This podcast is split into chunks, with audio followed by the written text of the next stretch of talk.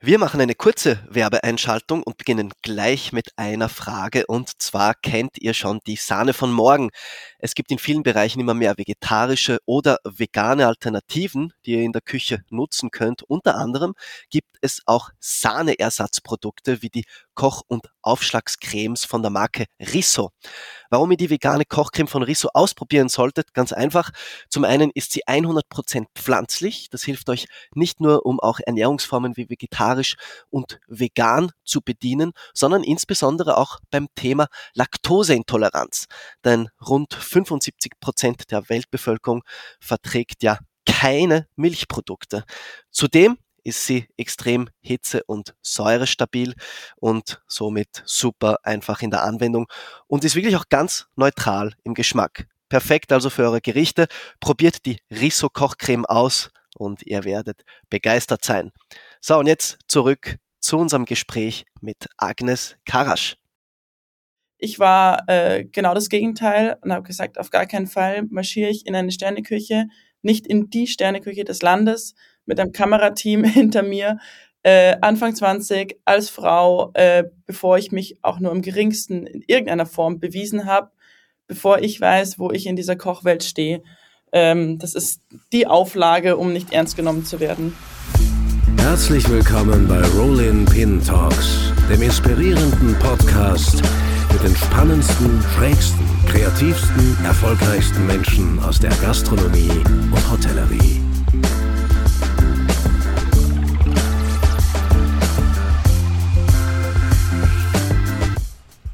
Ja, herzlich willkommen zu einer neuen Folge Rolling Pin Talks. Wir haben heute eine Köchin zu Gast, die bald im Kino zu sehen ist. Skichef heißt der Film, in dem sie die Hauptrolle einnimmt. Ich sage ganz bewusst einnimmt, weil äh, nicht spielt, denn in diesem Dokumentarfilm ist wirklich alles echt und ja, unverfälscht. Worum geht's? Es geht darum, wie sie, die frisch gebackene Kochweltmeisterin aus dem österreichischen Jugendnationalteam, natürlich mit einer unverwüstlichen Leidenschaft fürs Kochen und für Spitzengastronomie, wie sie in den besten Restaurants der Welt Erfahrungen sammelt und, sagen wir es ruhig, in einer doch immer noch sehr männlich geprägten Berufswelt langsam aber sicher irgendwie ihren Platz findet. Im Vendôme nahe Köln im Disfrutar in Barcelona, im Cooks auf den abgelegenen Färöerinseln. Überall dort kocht sie, lernt sie, feiert Erfolge, erleidet aber auch Momente des Zweifels, vielleicht auch der Aussichtslosigkeit. Kleiner Spoiler, auch auf der Rolling Pin Convention 2021 in Graz ist damals gedreht worden. Äh, kommt, glaube ich, auch vor. Wird sie uns dann äh, sich auch noch genauer sagen können. So. Ich freue mich jedenfalls sehr, dass sie heute da ist. Da ist in Anführungszeichen. Äh, wir sind zugeschalten. Sie sitzt auf den Färöerinseln, wo sie immer noch ist. Auch darüber wird sie uns genaueres erzählen. In diesem Sinne, herzlich willkommen, Agnes Karasch. Hallo. Es ist äh, eine Stunde früher bei euch, gell? Und ja. der Tag beginnt für dich heute schon sehr früh, 8.30 Uhr. Ja, absolut korrekt. Alles okay? Oder? ich habe einen großen Pott Kaffee hier stehen. Ja. Aber ja. wir sind gestern schon um eins aus der Küche rausgekommen, also kein Stress. Achso, eh schon, also war ja früher ja, Feierabend. Ja, ja, ja. ja, ja. Ähm, gut, das, äh, das frühe Aufstehen ist jetzt das eine. Ähm, äh, viel mehr interessieren würde mich, wie es dir damit geht, dass dieser Film jetzt so langsam das, äh, das Licht der Welt erblickt. Also Kinostart in Österreich ist am 18. Mai, aber er wird ja schon im Rahmen des ein oder anderen Festivals gezeigt. Wie, wie geht es dir gerade mit der doch etwas spannenden und sicher ungewohnten Situation auch? Äh, ja, ähm, also im, im, Großen und Ganzen geht es mir definitiv gut damit. Ja.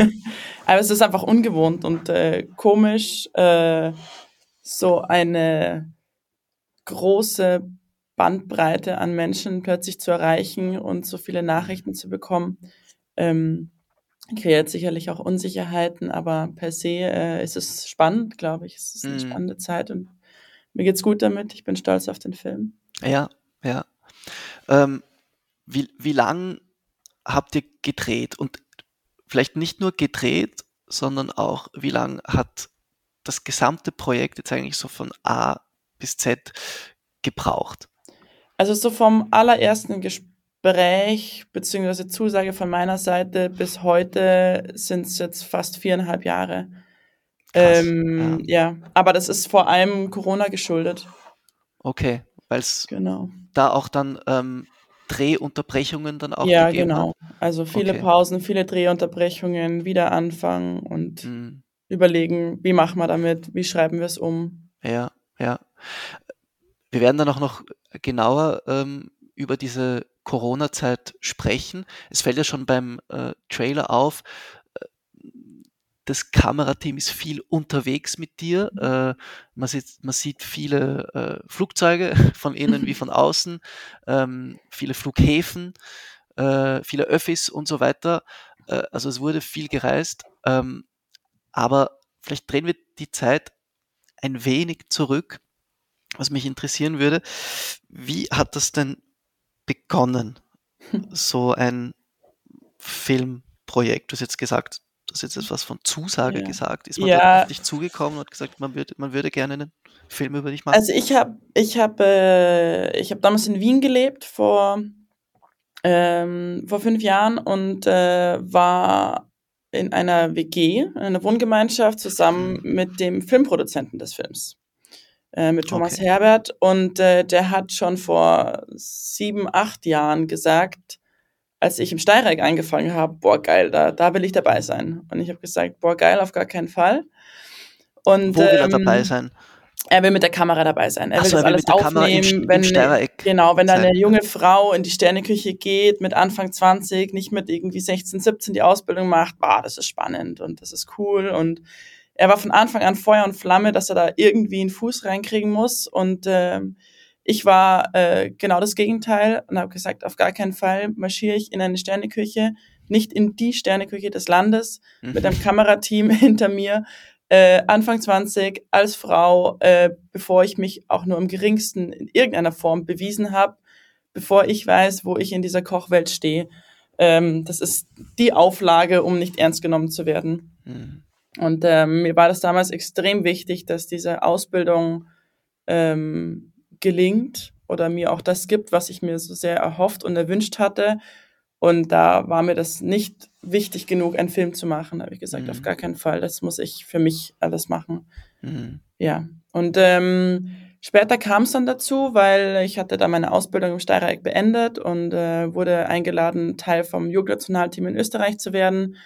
Und um den Dreh herum ähm, kam äh, Thomas nochmal und meinte, hey, jetzt sind zwei Jahre vorbei, wollen wir nicht nochmal drüber nachdenken?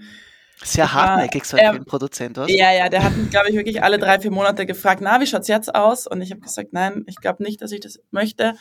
Ähm, und wir haben dann aber lange darüber geredet, warum ich es eigentlich nicht möchte. Und äh, Mhm. ich habe, glaube ich, auch vom, von der Art und Weise, wie Dokumentationen gemacht werden, äh, zurückgescheut, aber vor allem, weil ich zu wenig Ahnung hatte. Und ich bin mir auch sicher, je nach Filmemacher ist das enorm unterschiedlich. Und Thomas kam dann aber mit Gerion Wetzel und Melanie Liebheit, zwei Dokumentarfilmemacher, die wirklich sehr, sehr, sehr angenehm sind als Menschen. Äh, sehr Kann ich bestätigen, ich habe sie kurz kennengelernt Ah, damals auf der. Rolling Ah, ja, stimmt, ja, Convention. klar. Wir Genau, ja da. ja, genau. alle zusammen. Ähm, und die zwei sind halt keine reißerischen Filmemacher, die irgendwie nach geilen Szenen irgendwie äh, Lechzen. ja, lechzen und dann irgendwie so da draufspringen auf dieses Pferd, dass sie sagen, boah, das muss jetzt irgendwie noch extremer werden, noch extremer werden, sondern die schaffen es einfach im Hintergrund zu verschwinden. Und ähm, der Zufall war, dass ich äh, Elboli Cooking in Progress angeschaut hatte. Das ist der erste Film, den äh, Garen, und, Garen Wetzel gemacht hat, 2012, glaube ich.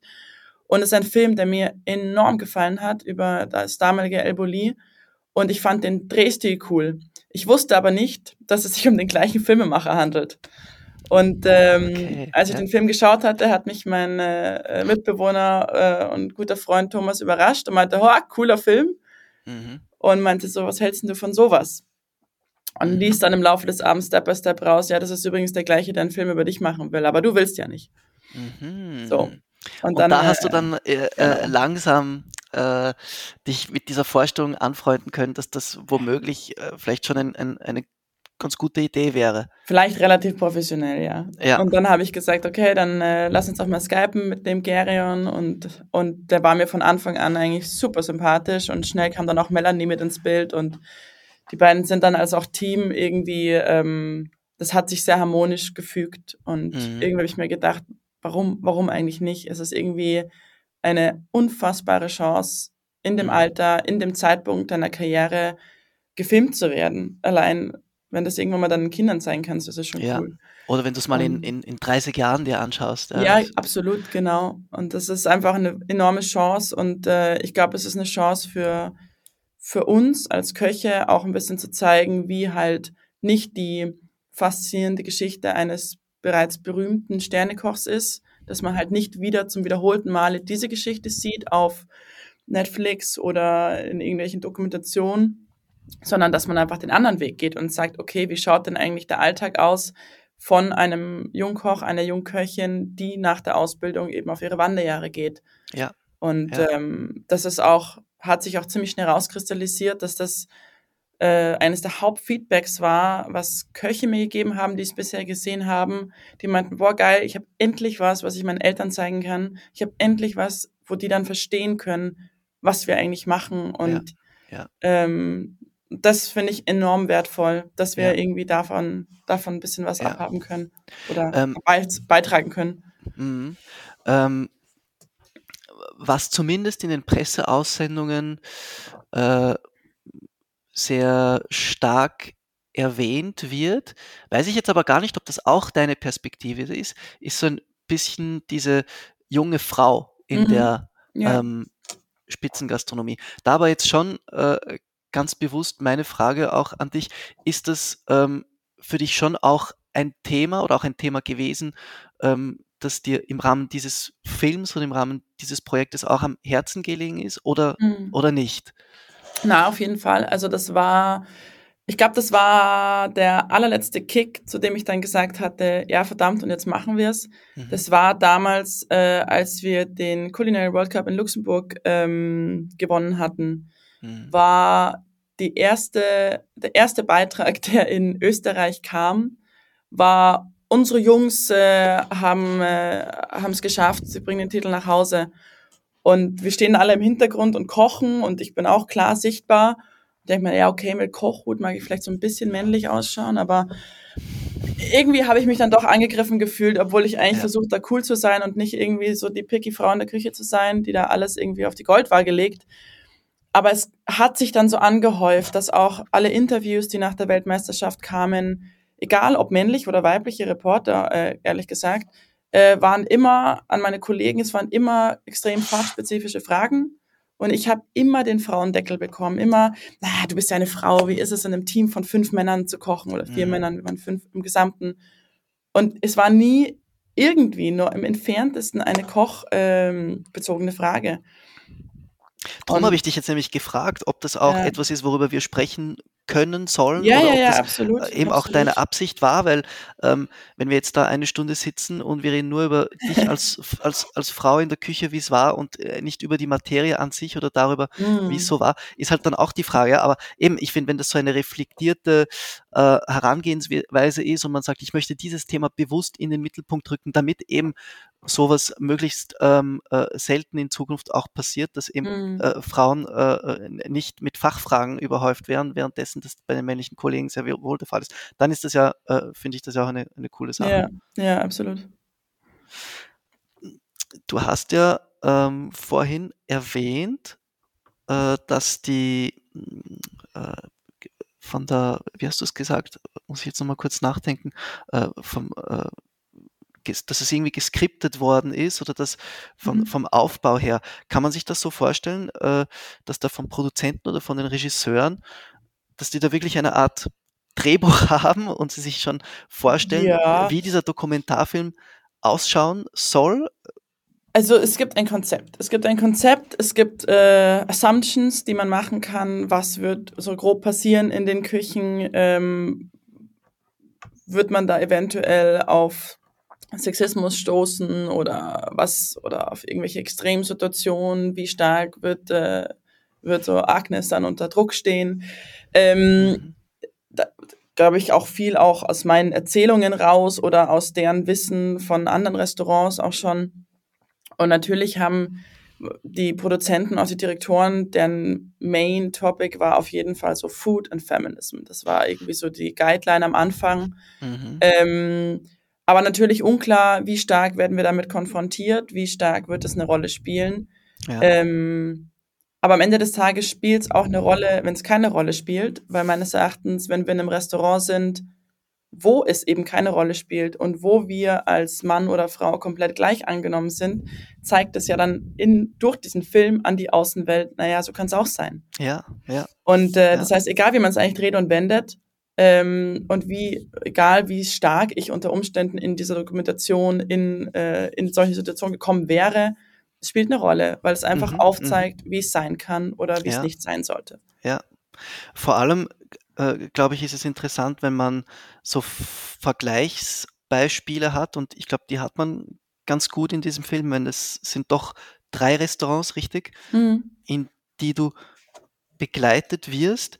Ähm, wo war es, wie soll man sagen, unzumutbarer oder zumutbarer als Frau und wo weniger?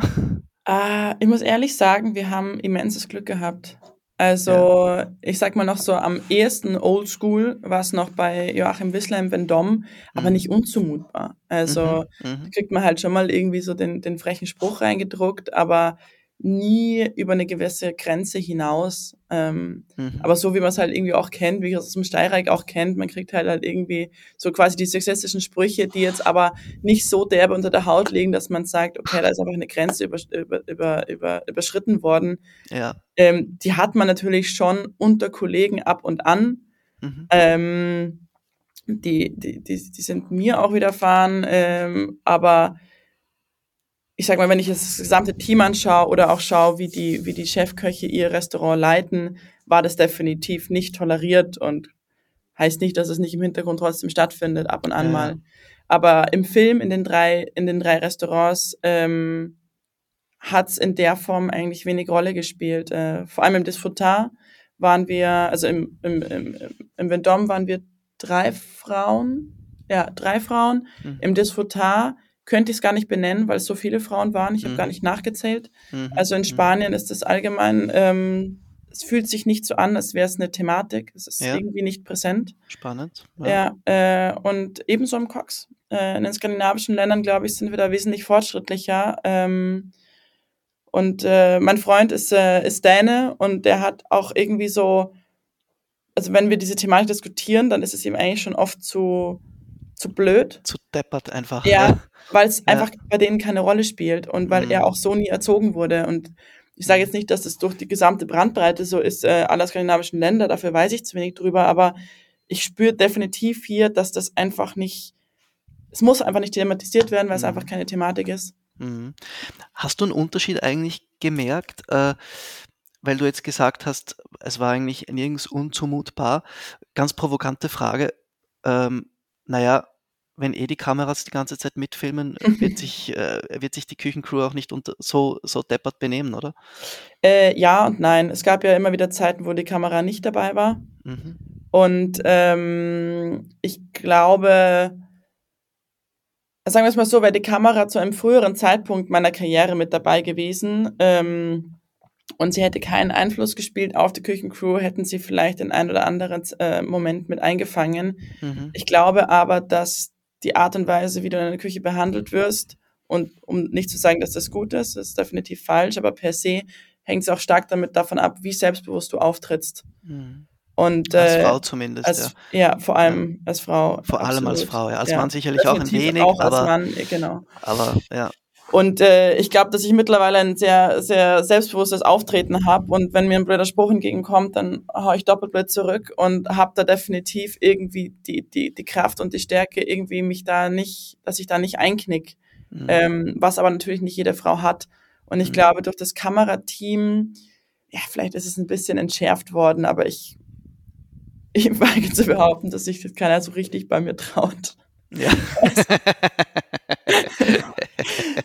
ähm, ja, ich werde manchmal hier äh, liebevoll der Küchennazi genannt. ja. Äh, Nicht, weil ich irgendwie so, so streng bin, aber ich habe halt meine Strukturen und ich bin da sehr klar in meiner Kommunikation und habe meinen Anspruch und ähm, ich glaube, dass ich hoffe, dass es mehr Respekt ist und nicht Angst. äh, bist am Ende du vielleicht der Bluthund in der Küche? Oder Nein, nein, nein, nein, nein, gut. Definitiv nicht. Nein, wir haben hier ganz im Gegenteil. Wir haben hier ähm, eigentlich. Also man sieht nicht im Film, wie du jetzt alle zur Schnecke machst. nein, nein, nein, nein, absolut nicht. Nein, wir haben, äh, ich hau schon mal blöde Sprüche raus, aber Ja. ähm, nein, aber wir haben hier grundsätzlich im, im Cox und das ist etwas, was ich, was mir enorm am Herzen liegt und was ich äh, super, super schön finde. Wir haben hier wirklich einen komplett anderen Führungsstil. Also bei uns ist wirklich, wir schauen auf den, wir versuchen auf den Mensch zu schauen, wir versuchen auf den Charakter zu schauen und mit Unfreundlichkeit und Schreierei ist man einfach noch nie weitergekommen, egal bei was im Leben. Und unser oberstes Gebot ist, dass wir uns einfach respektieren Mhm. und dass wenn jemand die Aufgabe nicht richtig verstanden hat, ähm, dann wird es einfach nochmal erklärt. Und äh, natürlich ist da auch immer eine, eine Thin Line, wo man sich da bewegt, ob der jetzt einfach deppert ist oder, ähm, oder ob der einfach nicht zuhört. Ähm, Mhm. Aber dann kommt es auf deine Führungsqualität drauf an, wie mache ich dem klar, dass wir jetzt nicht mehr in der Würstelbude kochen, sondern dass wir auf zwei Sterne-Niveau sind. Mhm. Ähm, und wie erwecke ich dem seinen eigenen Thrill, dass er sagt, oh, ich muss das ernst nehmen, was hier passiert. ja. Und ähm, ich glaube nicht, dass man da mit irgendwie unfreundlichen Worten, mit strengen Worten ja, aber mit Unfreundlichkeit und Mobberei kommt man da absolut nicht weiter. Ja. Ich höre jetzt aber schon raus, ähm, du bist jetzt doch eine Zeit lang schon Mhm. im Koks. Äh, Cox, glaube ich, äh, die richtige Ähm, Aussprache. ja, Cox. Ähm, äh, dass du da auch schon in der, ich darf es hoffentlich Hierarchie nennen, in der Hierarchie nicht mehr, äh, nicht da ganz unten bist, sondern auch ein bisschen ein Wörtchen mitzureden hast, beziehungsweise auch äh, Leuten, äh, also Verantwortung auch trägst für das äh, ein oder andere Tun äh, von gewissen Leuten. Habe Ja, ich bin, äh, ich bin vor kurzem Sous-Chefin geworden. Ah, Genau. ja, gratuliere. Ähm, okay. Ja. Dankeschön, Dankeschön. Und unser Team hat sich ja auch enorm reduziert, dadurch, dass wir ein, wir sind auf den Fahrerinseln mittlerweile geschlossen, äh, weil wir umbauen und in einer neuen Location äh, neu eröffnen möchten. Mhm. Und die Zeit, bis das neue Restaurant fertig renoviert ist, nutzen wir mit Pop-ups. okay. Ähm, Ja. Was bedeutet, dass Für eine wir Sous-Chefin doppelt Stress. Ja. ja, absolut. Ja. Was für uns bedeutet, dass wir unser Personal nur für einige Monate im Jahr saisonal einstellen und der Rest des Teams momentan sehr intim ist. Es besteht aus unserem Küchenchef äh, Paul Andreas, äh, aus meinem Freund und Kollegen äh, Nino Fjörset Andersen, der Head of Research and Development ist und mit mir als Sous-Chefin. Okay. Ja. Also wir sind sehr klein und sehr reduziert und äh, wir zwei haben das Glück, dass wir einen Ganzjahresvertrag haben und Mhm. die Zeiten, die wir nicht äh, auf Pop-up sind, äh, helfe ich mit in der Testküche und bin äh, Teil vom Research und Development Team. ja, ja. Genau. Ähm, wie geht's dir jetzt damit, ähm, nicht mehr so die trampende Jungköchin zu sein mit Kamera im, im, äh, im, im, im Rücken? Ähm, wenn du jetzt so an diesen Film denkst äh, Mhm. oder dir vielleicht diesen Film anschaust, ist das irgendwie alles schon so ein bisschen aus einem anderen Leben oder ist das für dich immer noch so sehr relatable, wie man so schön sagt? Ja und nein. Also natürlich hat es so eine gewisse Jugendhaftigkeit und Sprunghaftigkeit und Mhm. Freiheit, die, ähm, die immens schön ist, äh, die man sich auch vielleicht ab und an mal so zurück oder halt wi- wieder wünscht, dass man einfach sagt, boah, jetzt kann ich meinen Koffer packen und morgen wache ich wieder woanders auf und oh, was ist das nächste Restaurant, was ich mir anschauen möchte. Ähm, aber ich glaube persönlich für mich, was man, meine Ziele in meinem Berufsleben anbelangt, ist das, was ich hier gerade gefunden habe, Mhm. ja ein absolutes Traumszenarium. Äh, Mhm. und ich würde es definitiv nicht für das Leben im Film äh, eintauschen. Ja, ja. Einfach die Option zu haben, äh, dass, dass, also auch, dass wir als Paar hier eingestellt sind, A, Ja. Ja. Ich meine, wir sind hier im Cox zusammengekommen. Es ist nicht so, als hätten wir uns gemeinsam beworben, aber okay, also ihr habt euch im Cox wir kennengelernt. haben uns Ja. zu meiner Praktikantenzeit äh, kennen und lieben gelernt und Mhm. dann äh, bin ich unter Umständen geblieben. Mhm. Ähm, was dem Film anfangs nicht so gut geschmeckt hat, aber. Kann Ah, das war, naja, das war, das, das stand nicht im, äh, im Skript. Ah, das stand nicht so ganz im Skript. Ich hätte eigentlich noch zwei weitere Praktika machen sollen, aber ähm, Ah, so, okay, Ja, also es ja, wären ja. eigentlich fünf Stationen geplant es gewesen. waren fünf Stationen geplant. Ähm, Welche aber, waren noch geplant? Äh, wir waren noch, äh, wären noch zu Pia Leon ins Kjolle gegangen. Ja, ja. Äh, und, äh, aber das war auch komplett fix geplant mit Flügen, alles schon safe. Und dann, aber da kam halt wirklich Corona ins Spiel und das hat sich einfach im Land nicht vorwärts bewegt, weswegen wir irgendwann gesagt haben, und ich gesagt habe, ich muss jetzt irgendwie auch mal eine Entscheidung treffen in meinem Mhm. Leben. Ich kann Ja. nicht immer so auf Hold bleiben. ja. Äh, und dann, ähm, ja, dann hatte ich noch so zwei Ideen. Ich wollte gern zu Daniela Soto-Ines, das war so ein bisschen Ja. im Gespräch. Oder aber zu André Chiang fand ich auch cool, um nochmal so Mhm. was ganz anderes zu sehen. Mhm. Ähm, ja, das war so das Konkreteste. Ideen hatte ich noch viele. Mhm. Aber es kam halt ein Jobangebot vom Cox, ähm, die mich damals äh, gerne übernommen hätten als Chef de Party. Mhm. Mein damals Kollege wurde dann von Chef de Party zum Head of R&D befördert, somit war die Position frei und es stand halt plötzlich im Raum, äh, was, was mache ich jetzt? Ähm, ja. Ich hatte eigentlich schon einen Vertrag unterschrieben in Berlin. Ähm, In Berlin, warum in Berlin? Ja, weil ich hatte im Vendôme mich sehr gut angefreundet mit dem Sous-Chef, mit Dennis Melzer. Dennis Melzer, äh, ja. Also, euer, äh, euer Sous-Chef des Jahres. unser Sous-Chef des Jahres, Genau. genau. 2000, ich glaube 19 oder 20, sowas. Ja, so um ja. den Dreh, ja, genau. Genau. Und äh, War damals im Vendôme, genau. Ja, genau. Und äh, wir hatten dann eine saugute Zeit. Er spielt auch äh, eine große Rolle im Film. Und ähm, er hat mir damals in Corona-Zeiten angeboten, mit ihm gemeinsam ein Restaurant in Berlin zu öffnen. Ja, Und das da ja mittlerweile wieder geschlossen. Genau, das ich weiß. geschlossen. Ja, ja, weil der Investor sich einfach komplett äh, gedreht hatte und es einfach nicht gepasst hat für den Dennis und deswegen Mhm. ist er zurück ins Vendôme. Mhm. Und für mich mittlerweile muss ich sagen, im Nachhinein, Gott sei Dank, habe ich es abgesagt, weil sonst hätte ich ja auch dann wieder einen neuen Plan gebraucht. Ja. Aber damals habe ich erst meinen guten Freund sehr stark vor dem Kopf gestoßen, der mir ein verdammt gutes Angebot gemacht hatte, mit ihm zusammen, ich als Sous-Chefin, er als Küchenchef, dort äh, unseren Mhm. eigenen Laden aufzumachen. Mhm. Ähm, aber mir haben die Schafe einfach besser gefallen. ja. Scheiß auf Berlin. Scheiß auf Berlin, wenn ich in der Natur zwischen Schafscheiße warten kann. Ja. ja, und ähm, jetzt ganz sachlich gesprochen ist halt auch die Frage, ob es, ähm, wäre es zu früh gewesen? Jetzt im Rück Rückblick oder nicht unbedingt? Ähm, Ja, ja, ich glaube, das Angebot damals hat gepasst, weil halt Corona war und irgendwie halt nichts anderes passiert ist und wir hätten Ja. halt in der Corona-Zeit an unserem Menü arbeiten können, renovieren und dann hätte halt irgendwie einen Job gehabt.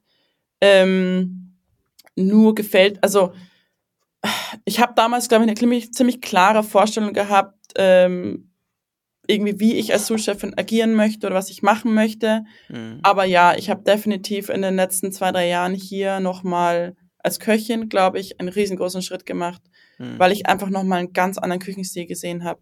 Ja.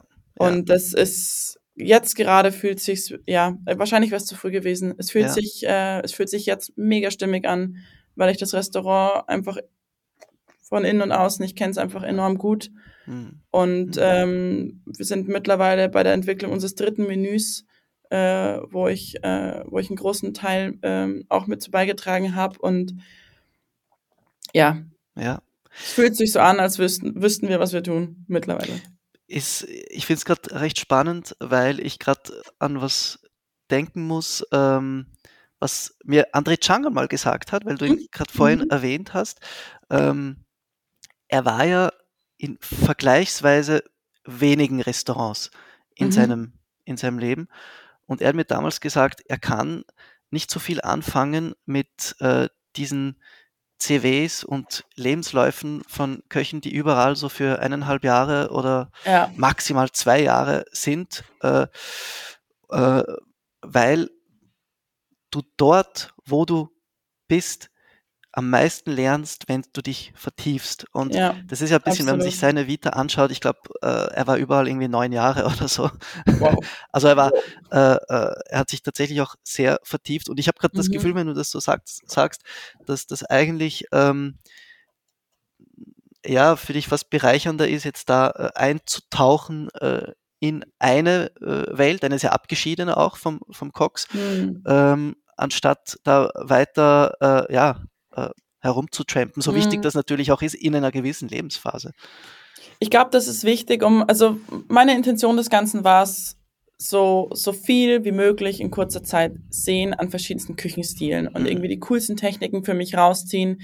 Mir war aber klar, dass jetzt irgendwie die molekulare Küche mich nicht auf den Kopf treffen wird oder aber die traditionelle äh, deutsch-französische äh, Küche von Joachim Bissler.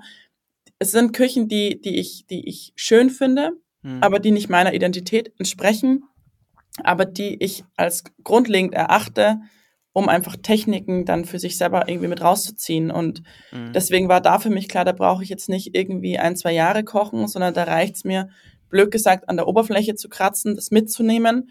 Mhm. Aber ich, ich gebe André Schenk da komplett recht. Ich habe auch im Steirereck zum Beispiel immer das Gefühl gehabt, ah, ich hätte noch irgendwie noch ein Jahr länger bleiben sollen. Mhm. Mhm. Und ähm, Mhm. damals war ich aber einfach, muss ich ehrlich sagen, ich war einfach super ausgebrannt, mein Rücken war komplett im Arsch und ich habe dann dieses Angebot bekommen, äh, für die Jugendnationalmannschaft äh, zu kochen und es hat sich einfach auch richtig angefühlt, ja. da irgendwie was voranzubringen und irgendwie hab ich mir gedacht, na, nach Wien kannst du auch immer zurückkommen, das rennt dir nicht weg Mhm.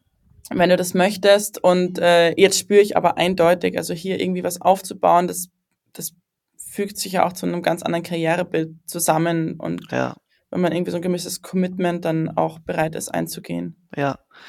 ja. Du hast vorhin gesagt, du würdest das Leben jetzt auch gar nicht mehr eintauschen gegen diese ähm, sehr ereignisreichen Wanderjahre, auch wenn es schön war.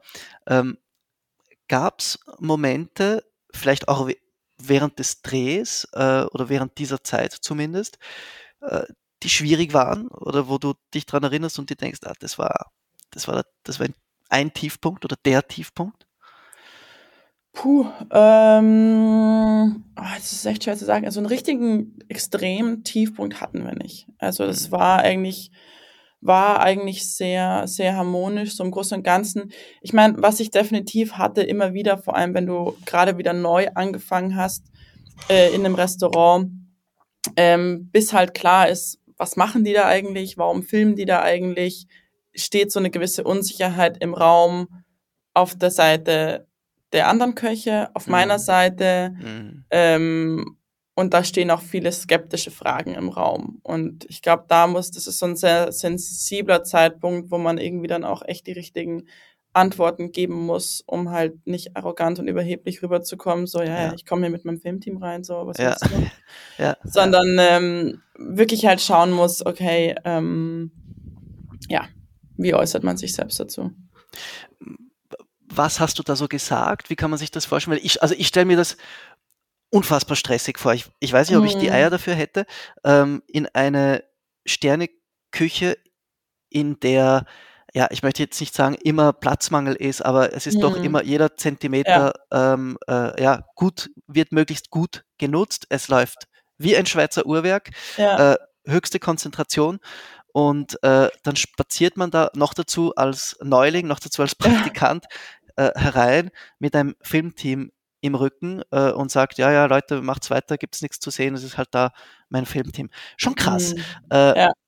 Wie, wie ging's dir damit? Und auch, weil du das jetzt vorhin gesagt hast, ja, was sagt man, äh, wenn, ich weiß nicht, ha- hat da nicht ein Whistler oder, oder, äh, oder ein, ein Xatruch mal gesagt, so, geh mal aus dem Weg da, du scheiß Kameramann, ich muss, äh, ja. Ähm, ja, was, was, was sagt man oder wie fühlt man sich damit? Also ich habe definitiv Momente gehabt, wo ich, ähm, also wo du zum Beispiel irgendwie mitten im Kochen bist und dann äh, haben sie deine Tonspur verloren und dann müssen sie Mhm. irgendwie am Mikro rumfummeln. Mhm. Und dann äh, stehe ich da am Herd und bin irgendwie am Kochen und dann und dann äh, und dann sehe ich irgendwie, wie eine von dem, wie dann irgendwie die Melanie, die den Ton gemacht hat, so ins Bild kommt und Agnes, ich muss mal ganz kurz und ich so, mach was du willst, aber ich muss weiterarbeiten. Und Ja, dann rennt die ja. halt wirklich, dann hält sie sich an meiner Hose fest, so muss man sich das Ja. wirklich vorstellen. Und versucht dann halt irgendwie das Mikro zu fixen, äh, was vielleicht irgendwie an der Kochjacke runtergerutscht Ach, ist. scheiße. Und, währenddessen musst du die Sabayon richtig. Richtig, genau. Und herkriegen, ich schlag dann da irgendwie die Samoyon und sie kommt und mit Tape und versucht dann irgendwie eine schnelle Lösung zu finden.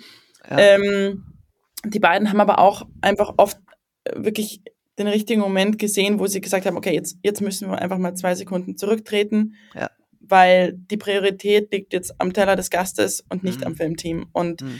das haben die beiden enorm gut hinbekommen. Und ähm, ja, wir hatten sicherlich Momente, wo, äh, also gerade im Cox ist es extrem, extrem klein. Also Ist klein, ja, ja. Also das sieht man klein. auch auf den Aufnahmen und wir haben ja mal Ja. auch eine, eine Story über das Cox gemacht. Da Mhm. sieht man schon, das äh, ja, ist jetzt nicht die Steirereck-Küche. Ja. Es ist winzig. Ja. Also das ist, das ist glaube ich, die Abstellkammer vom Steireck, in der wir Mhm. kommen. Und äh, da ist es schon so, dass wir wirklich jeden Abend genau überlegen, okay, wie viele Köche brauchen wir wirklich in der Küche, weil du kannst innen drin maximal vier Leute stellen, außen auf der anderen Seite vom Pass kannst du noch zwei hinstellen zum Anrichten und das war's. Also mehr wie sechs Leute. Die Küche ist dann eh schon gepackt voll. Dann Mhm. hat Service da noch äh, sein, äh, sein Bereich drin ähm, zum irgendwie Kaffee machen und Gläser waschen und alles ist auf Racks irgendwie nach oben, nach oben, nach oben, so dass man halt Mhm. Den Raum irgendwie nutzt. Ja.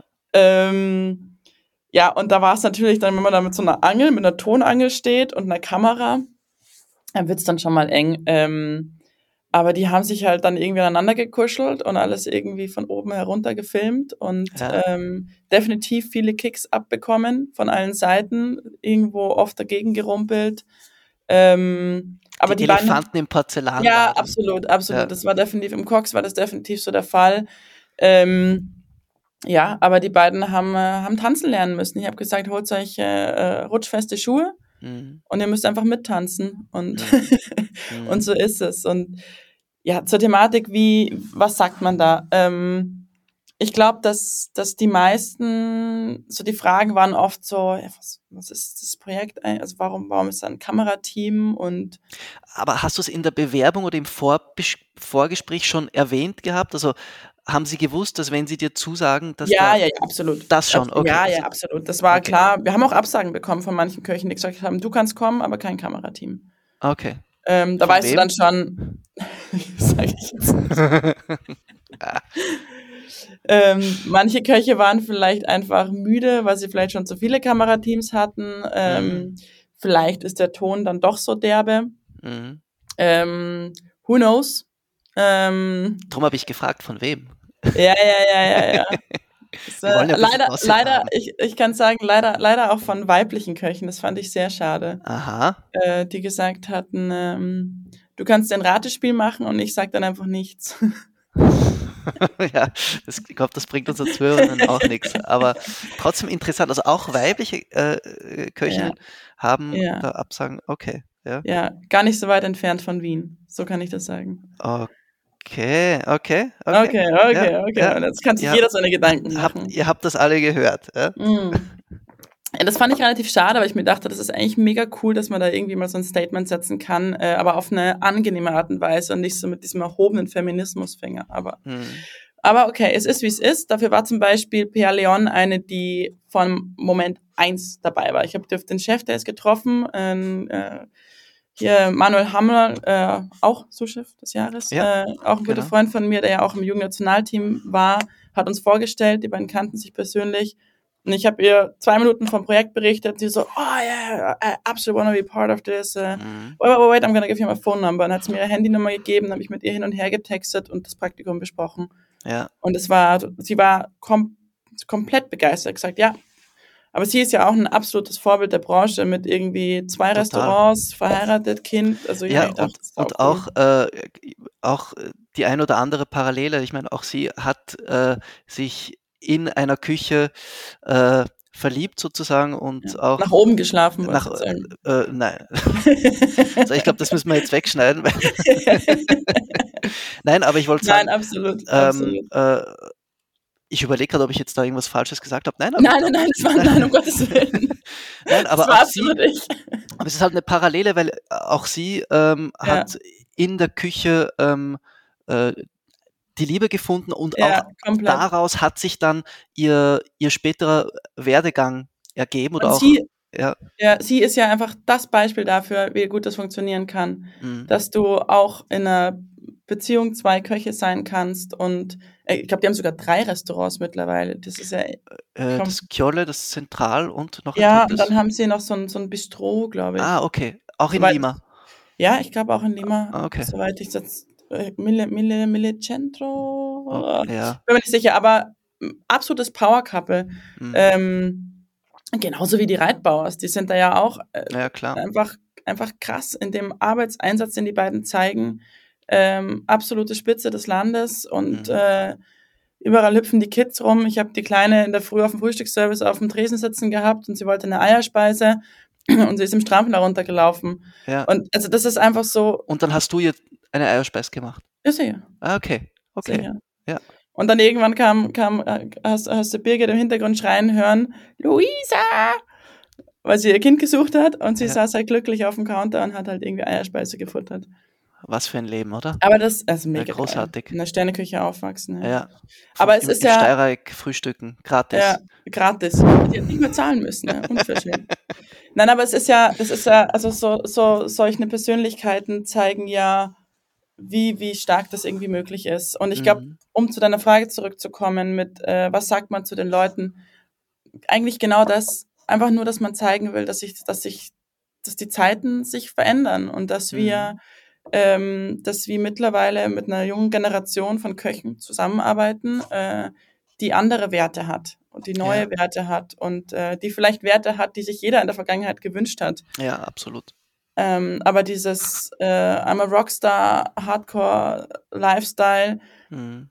das ist es einfach nicht mehr. Und Mhm. ähm, es ist irgendwie ein ernstzunehmender Beruf, also ernst zu nehmen in dem Sinne, dass wir, dass wir, dass er und dass er irgendwie uns wichtig ist und dass wir professionell arbeiten wollen. Mhm. Ähm, dass wir auch, glaube ich, alle bereit sind, viel zu arbeiten, äh, aber dass man da irgendwie, dass man da neue Maßstäbe setzen muss. Mhm. Und Mhm. ja, Das und, ist ja auch, glaube ich, ja. das Interessante, ähm, was sich in diesem Film, Film sicher auch ein Stück weit äh, kristallisiert, äh, dass nicht nur diese äh, Frauenthematik, Frauen in der Sterneküche, Mhm. äh, immer mehr Sichtbarkeit erhält und äh, ja auch ähm, ein Stück immer mehr auch durch solche Pro Projekte normalisiert wird, sondern Mhm. auch, dass diese Arbeitswelt, also diese neue Arbeitswelt-Thematik ähm, auch stark äh, ähm, in der Gastronomie äh, ja, sich stattfindet, also stattfindet und auch die Gastronomie einfach stark betroffen ist von dieser ähm, neuen Arbeitsmentalität der, der jungen Generation, Ja. dessen Aushängeschild du auch mitunter bist. Ähm, ist das, war das für dich äh, auch ein Thema, weil, ich stelle die Frage deswegen, weil äh, der Film ja ähm, zwischen der Prä-Corona-Zeit Mhm. und der Post-Corona-Zeit Mhm. Eine Brücke schlägt. Und es wird ja immer so ein bisschen ähm, so dargestellt, als wäre die Arbeitswelt vor Corona Katastrophe gewesen und, Mhm. äh, und ein paar Wochen später nach dem Lockdown war alles plötzlich ganz Alles- anders. alles Ist ja toll. eigentlich nicht so. Ja, aber, Nein. aber hast du einen Unterschied gemerkt äh, zwischen dieser Vor-Corona-Zeit und dieser Nach-Corona-Zeit?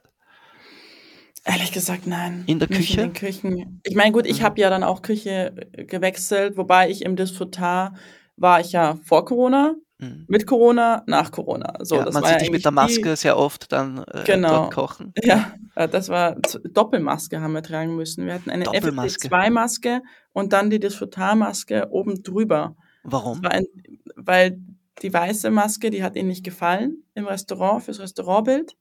Ah aber ja, weil man die- sieht ja die Köche, ja. Genau, aber Okay, die ja. Disputarmaske äh, war halt nicht FFP2, das heißt nicht sicher genug, womit wir dann immer zwei Masken tragen mussten. Mhm. Und da waren die wirklich extrem streng. Also wenn du das nicht gemacht hast, dann ist dir sofort eine Maske gereicht worden und bitte, Ja. bitte adjustieren. Ja. Ähm, und wir hatten auch, ich glaube, es war alle 20 Minuten, hat einer, hat Oriolo oder Eduard ausgerufen, hier desinfizieren. ja. Und wir haben die Hände desinfizieren müssen während dem Service, alles einmal abwischen. Und da, das war wirklich, ähm, wir haben das enorm ernst genommen im Restaurant. Wir wurden jeden Ja. Morgen beim Reinmarschieren, wurde uns, äh, wurde uns hier die Temperatur gemessen. Äh, Ah, es wurde notiert.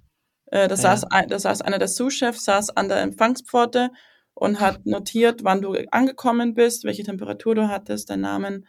Ähm, ja, und das gleiche nach der Pause. Nach Wow. der Pause auch nochmal. Und dann beim, und das Essen, wenn wir Pause gehabt haben, Ähm, es gab eine Sitzordnung. Du saßt Mhm. immer mit der gleichen Person am Mhm. gleichen Tisch mit Mhm. zwei Metern Abstand. Wow. Somit, somit konnte man quasi für den Fall, ich meine, mir ist schon klar, dass man in der Küche sich dann wieder anders irgendwie vermischen muss, einfach automatisch. Mhm. Aber sie haben halt alles gemacht, was irgendwie möglich ist. Ähm, Mhm. Und das, das war definitiv anders. Aber ansonsten, äh, wenn man jetzt mal die Corona-Maßnahmen wegdenkt, ja. hat sich absolut nichts verändert für mich. Also, ich meine, da, da müsste man wahrscheinlich jetzt noch mehr Küchen schauen und ähm, aber ich bin ja, ja, also ich glaube nicht, dass das Cox groß anders war vor Corona. Vor Corona, ja. Ja. Das glaube ich einfach nicht. Ähm, Und jetzt hier, hier spüre ich Corona nicht. Das, das einfach spielt Ja, also- Rolle. So. Ist jetzt in Österreich auch kein wirkliches Thema mehr. Ich hoffe, es bleibt so. Ja, hoffentlich. Ähm, aber du hast vorhin auch noch was ganz Interessantes gesagt, etwas, was ich jetzt zum ersten Mal gehört habe, ähm, dass in Spanien offenbar auch diese Frauen in der Küche Thematik äh, ja auch schon ein bisschen ein alter Hut ist und gar nicht mehr so Hm. äh, ja so thematisiert wird. Skandinavien, okay, das ist klar, da läuft immer alles besser. Hm. Aber in Spanien, äh, woran liegt das, glaubst du? Hast du, hast du eine Erklärung? Oder? Mm, Naja, ich glaube, das liegt. Puh.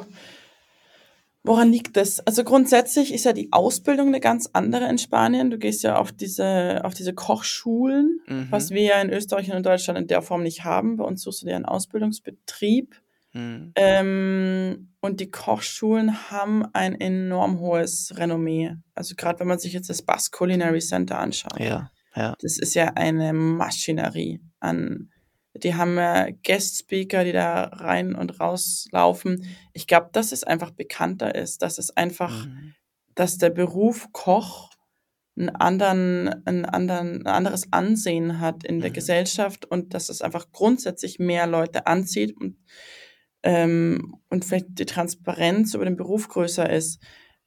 Was dann vielleicht dazu führt, dass mehr Frauen auch darauf aufmerksam machen, Ja, weil sie vielleicht auch Karriere machen wollen. ja. Ich glaube, ja. dass wenn der Beruf Koch per se das Ansehen hat, wie er vor allem auch, in, vor allem in Deutschland, ich finde, in Österreich hat er, äh, für mein Empfinden, ist er ein besseres Ansehen da als irgendwie in Deutschland. Ähm, aber es ist ein reines innerliches äh, Empfinden. Spannend, ja. Habe ich so auch noch, Ja. nie, noch nie gehört. Das ist Ja, interessant. ich finde einfach, dass in Österreich ein bisschen mehr passiert. Ich finde, es ist so ein bisschen provokanter, ein bisschen mehr die Ja. junge Generation präsenter. Das Ja. spüre ich in Deutschland nicht so stark, aber vielleicht auch, weil ich zu lange weg bin einfach. Also ich will das jetzt gar Mhm. nicht zu sehr irgendwie auf die Goldwaage legen. Mhm. Ähm, aber ich glaube, dass man dann vielleicht dadurch, dass man halt irgendwie sagt, ja, okay, da kann ich halt auch Karriere machen in dem Beruf und das ist nicht, und der ist irgendwie hoch angesehen. Und da, dann sagt man vielleicht gerade als Frau auch, naja, gut, das kann ich machen und dann vielleicht höre ich irgendwann auf oder reduziere und kann trotzdem irgendwie Kinder haben oder wie auch immer, Mhm. weil es ja dann doch am Ende des Tages kriegt ja dann doch die Frau die Kinder. Das wird sich Mhm. leider nicht ändern Mhm. ähm, wenn du das dann möchtest. Und das könnte vielleicht einer der Gründe sein, dass das Ansehen einfach ein anderes ist. Ja, Ähm, ja. ja. Ähm, ich habe dich vorher gefragt, was so die Tiefpunkte waren oder gewesen sein könnten. Äh, was waren so der Höhepunkt oder ein besonderes Highlight äh, in dieser Zeit des Filmens? Mm, Also, es gab viele schöne Momente, aber ich glaube, mein absoluter Höhepunkt war der Tag, als äh, ich den Job im Cox bekommen habe. Die, die, die Fixanstellung, Die? Also Fixanstellung, das, die ja. Übernahme von ja. der Praktikantin. Das, ja, das sieht man auch im Film. Irgendwie nimmt der Film, also ich habe da ein Gespräch mit Paul und die Ausgangslage war so, dass er mir damals ähm, Paul Ziska, Küchenchef für alle Zuhörerinnen und Ja, Zuhörer genau. und äh, äh, Mastermind hinter dem Cox. Ja. Mastermind hinter dem Cox, absolut. Äh, ja, mir wurde das so ein bisschen irgendwie so, ja, ja, du kannst ja vielleicht ein bisschen länger bleiben, wenn du willst.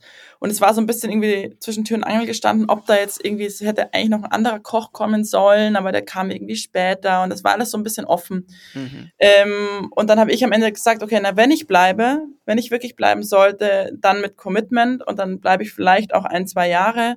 Ähm, und dann habe ich halt zu Paul gesagt, wenn du dir das vorstellen kannst, dann bietest du mir den Job an. Weil dann Okay. tausche ich Berlin gegen Cox ein. Aber ich bleibe hier nicht für fünf, sechs Monate, nur für die Mhm. Saison Mhm. ähm, und gebe einen Zuschauerposten in Berlin auf. So. Ja, Und ähm, Und das Gespräch, was man dann irgendwie im Film sieht, da ist noch ein kleiner Ausschnitt mit dabei, ist quasi, wie ich die Zusage bekomme, ja, okay, du bleibst und du bleibst für länger und mhm. ähm, genau, und dann äh, nimmt es so Fahrt auf, weil ich halt dann einen Kollegen nach dem anderen sehe und man halt wirklich irgendwie die Freude merkt und ähm, und dann halt einfach so eine Energie im Film drin ist. Ja, ja. Und, und das, und das, und auch wenn ich das sehe, dann muss ich so instant einfach grinsen und bin mhm. nochmal daran erinnert, wie cool das eigentlich damals war und wie viel mir das bedeutet hat, zu mhm. bleiben. Das mhm. war naja, du warst ja schon in, in vielen Küchen, hast ja vieles angeschaut, hast auch vorhin gesagt, ja, die ging es auch darum, einfach äh, so ein bisschen auch an der Oberfläche zu kratzen, um mhm. möglichst viel mitzunehmen. Was war es denn eigentlich beim Cox, was dir so getaugt hat? Mm, beim Cox hat mir einfach so diese radikale Reduzierung auf das Produkt getaugt. Mhm.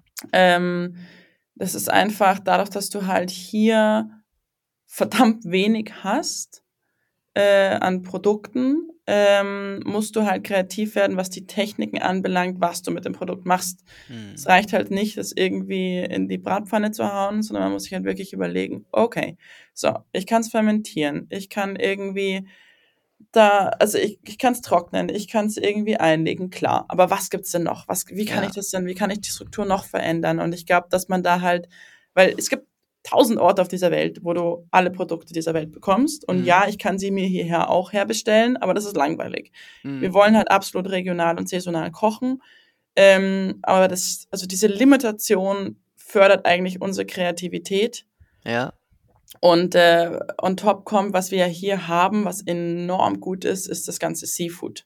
Ja. Ähm, und das ist etwas, was ich bisher in meiner Karriere ja noch gar nicht hatte. Ähm, die ganze Seafood-Thematik, also so genau. richtig eintauchen im Wasser. Ja, so richtig. Und auch in der Qualität. Klar, wir hatten so ein bisschen auf der Karte im Disputar und mm. ja, im Dom hat man auch Austern geliefert bekommen.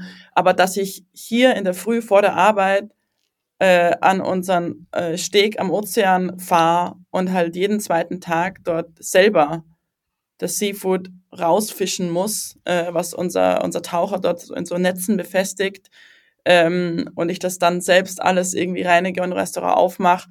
Da war enorm viel dabei, was ich in meinem Leben noch nicht in der Hand gehalten ja. hatte. Ja. Und da gibt's auch noch enorm viel. Äh, wir arbeiten gerade an einem Seeschneckentest, ähm, die sich jedes Mal irgendwie anders verhalten und wir müssen irgendwie rausfinden, okay, welche Sorten haben wir hier eigentlich?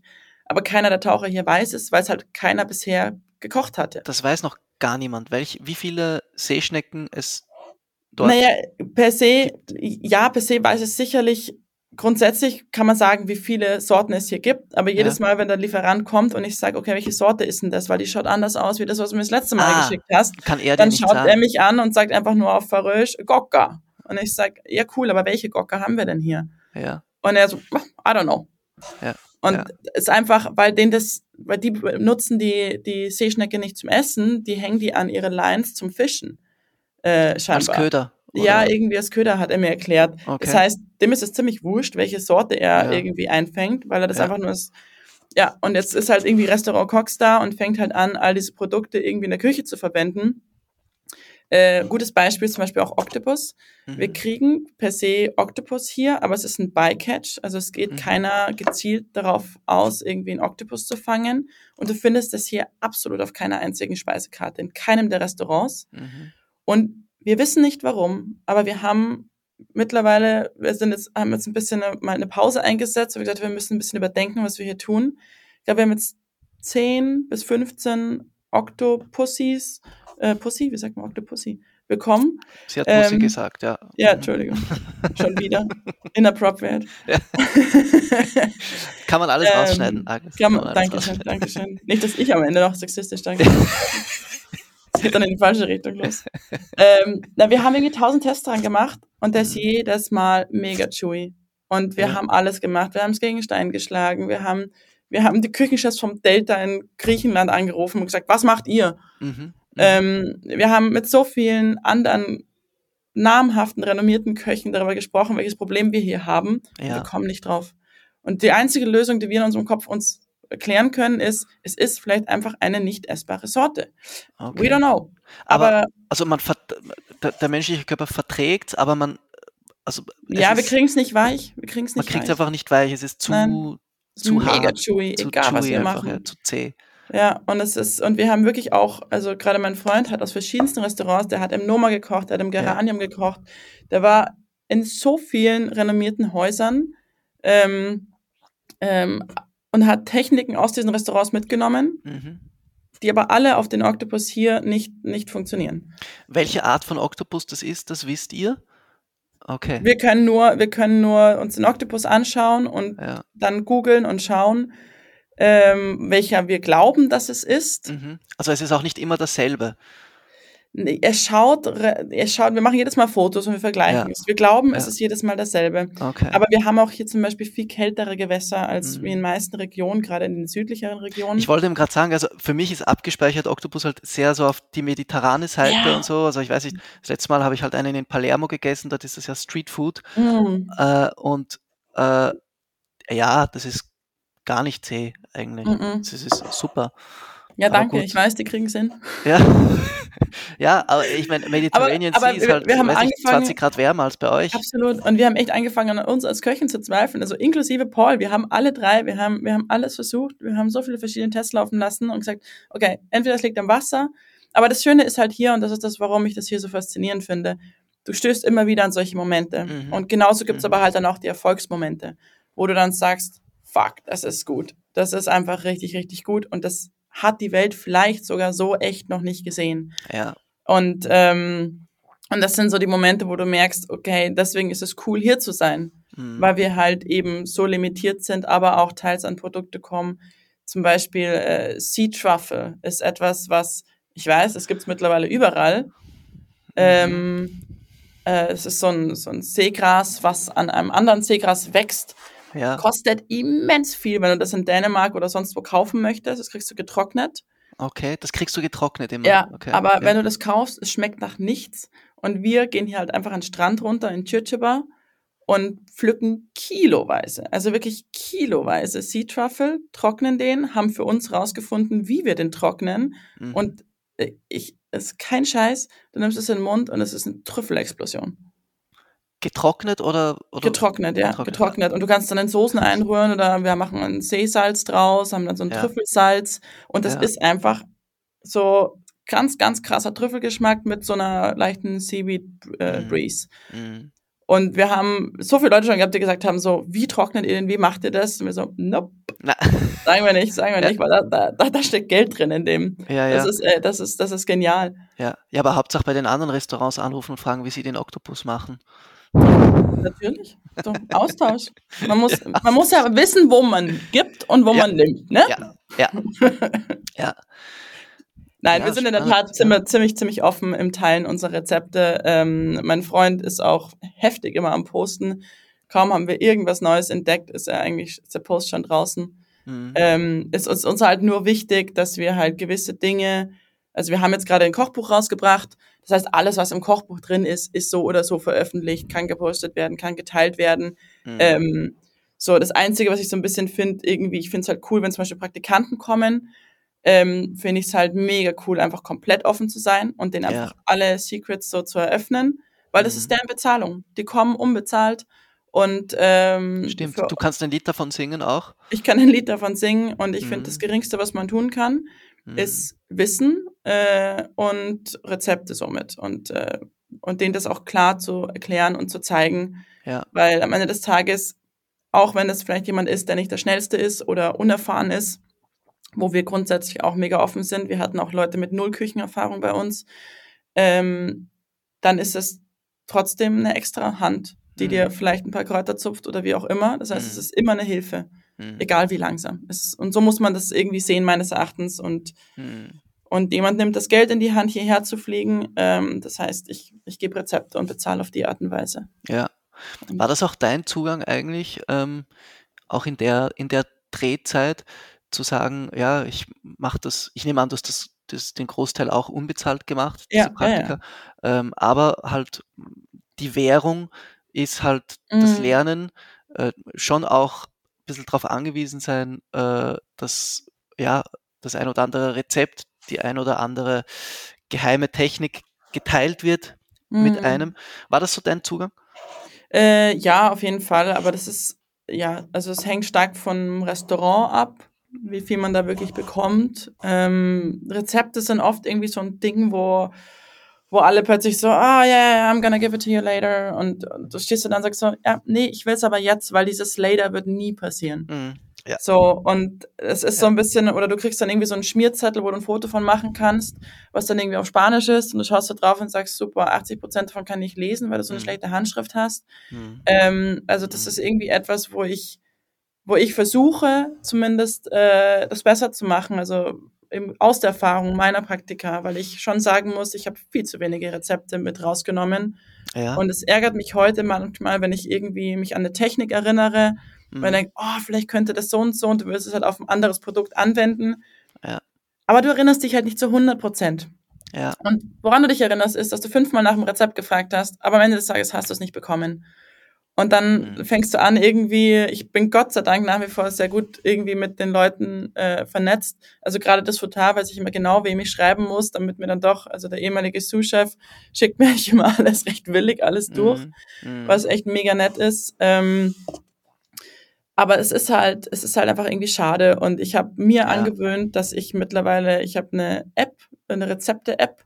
Und egal, was wir kreieren, egal welches Rezept ich bekomme, ich schreibe halt alles da rein. Und in dem Moment, wo mich jemand nach dem Rezept fragt, ich schicke sofort den Link durch. Kannst du sofort das in Form das eines Links in, genau, zuschicken? in Form eines Links und der kann es Ja. auf seinem Handy, egal ob er die App hat oder nicht, okay. es ist eine Ah, PDF, super. die sich öffnet und da Mhm. ist ein Foto vom Gericht mit drin. Da steht drin, äh, von wem das Rezept ist. Da Mhm. ist so die Source mit angegeben und auch ein Weg, wie ich das Rezept mache. Und ich Ja. habe mir auch angewöhnt, einfach alle Rezepte auf Englisch zu schreiben. Ja, Äh, wow, Und das, das ist super. ja, und das, aber das ist etwas, das hat mir Joachim Wissler nahegelegt. Tatsächlich, hat- ich wollte, ja. okay, also Ja. w- war er ein vorbildlicher äh, äh, Rezepteteiler? Nein, absolut auch? nicht. Absolut Okay. nicht. Also äh, Tyler, ja, abs Tyler absolut. Ja, aber nicht äh, hier, so, der hat mir mal seine Online-Datenbank gegeben und wenn ich Ja. da reingehe, äh, das sind, das, ich glaube, die hat er letztes Mal vor fünf Jahren abgedatet. Okay. So, aber äh, Tyler absolut. Er hat am, in meiner ersten Woche kam er mit seinem neuesten Kochbuch, hat mir das geschenkt, Mhm. äh, mit einem Online-Zugangscode äh, für seine Online-Datenbank und hat Mhm. gesagt, du wirst nur lernen, wenn wir teilen. Und er hat auch klipp und klar kommuniziert in der Küche, hat mich vorgestellt und hat gesagt, das ist die Agnes, Mhm. äh, die macht hier ein Praktikum Mhm. und äh, ihr seid dafür verantwortlich, dass ihr was lernt. Okay.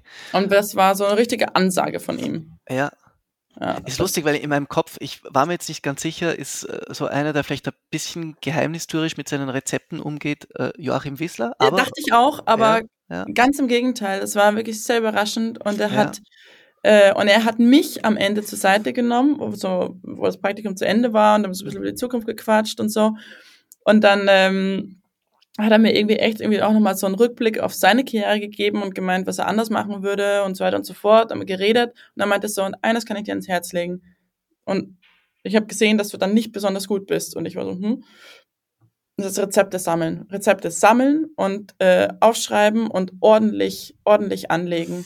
Er hat gesagt, dein, dein Hirn, du wirst, du glaubst, im Moment glaubst du, weil du Ja, jung bist. Das, Ah, ja, das, das weiß ich schon noch. Äh, erinnere ich mich dann schon dran. ja, ja. Bullshit. Je mehr du siehst, je mehr du lernst, Das Je mehr du vergisst kochst, du dann exactly. die Details. Ja. So, und das ist, und das hat er mir damals nahegelegt und hat gesagt, du wirst dich daran erinnern und der Moment ist jetzt schon da.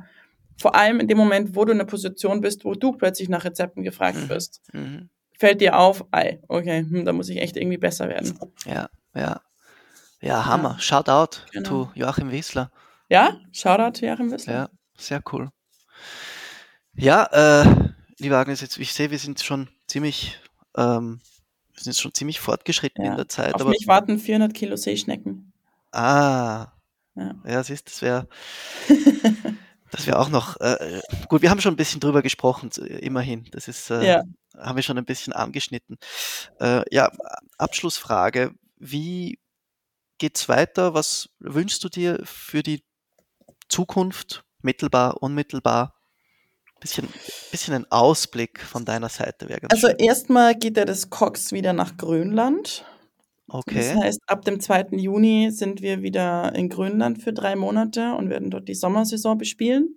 Mhm. Äh, dafür produzieren wir auch gerade, deswegen 400 Kilo Seeschnecken. Ja.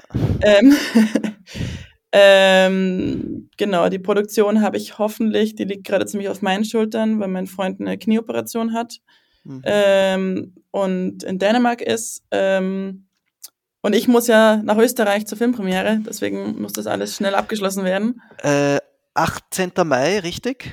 Ich, genau, am 17. Mai sind wir im Filmcasino äh, Okay? Premiere und am 18. genau geht's dann geht's dann los in den Geht's Kinos. Genau, Ja. wir machen so eine kleine Österreich-Tour.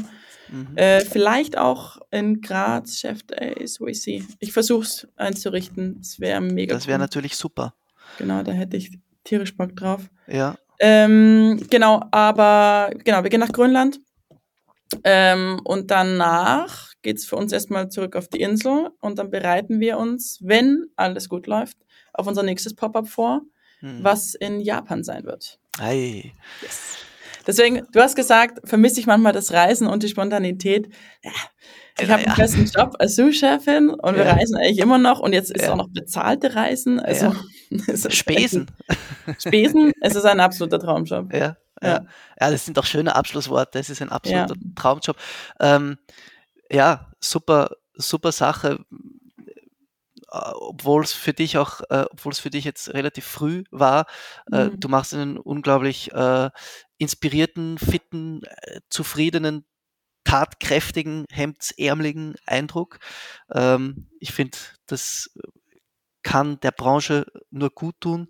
äh, super auch, dass der Film jetzt dann anläuft, dass äh, wir allen Zuhörerinnen und Zuhörern auch nahelegen können, ihn sich anzuschauen. Wie gesagt, am 18. Mai äh, ist er in den österreichischen Kinos. Ähm, wir hoffen auch noch, dass äh, wir hoffen natürlich, dich dann auf der Rolling Pin Convention zu sehen in Graz, äh, 22. und 23. Mai Ja. wird sie sein in Graz. Äh, vielleicht gibt es doch, ich weiß nicht, ob es noch Tickets gibt für alle, die äh, noch kurz entschlossen äh, Lust haben. Äh, rollingpinconvention.at. ähm, ja, wir machen das schon irgendwie, Agnes. ähm, ja, also vielen Dank, dass du heute äh, noch früher als sonst äh, aufgestanden bist, dass du Sehr die gerne. 400 Seeschnecken hast warten lassen. Das Ja. finde ich ist Die- überhaupt das Schmeichelhafteste für mich. Ja. Ja. Dass ich da äh, äh, Vorrang hatte gegenüber der Seeschnecken. Das ja, ein, ein guter Tag heute. Man muss mich. ja Prioritäten setzen. Ja. ja. Liebe Agnes, ich danke dir herzlich und äh, so oder so, bis bald und Ja. alles Liebe in der Zwischenzeit auf die Färöerinseln. Dankeschön. Ebenso nach Österreich.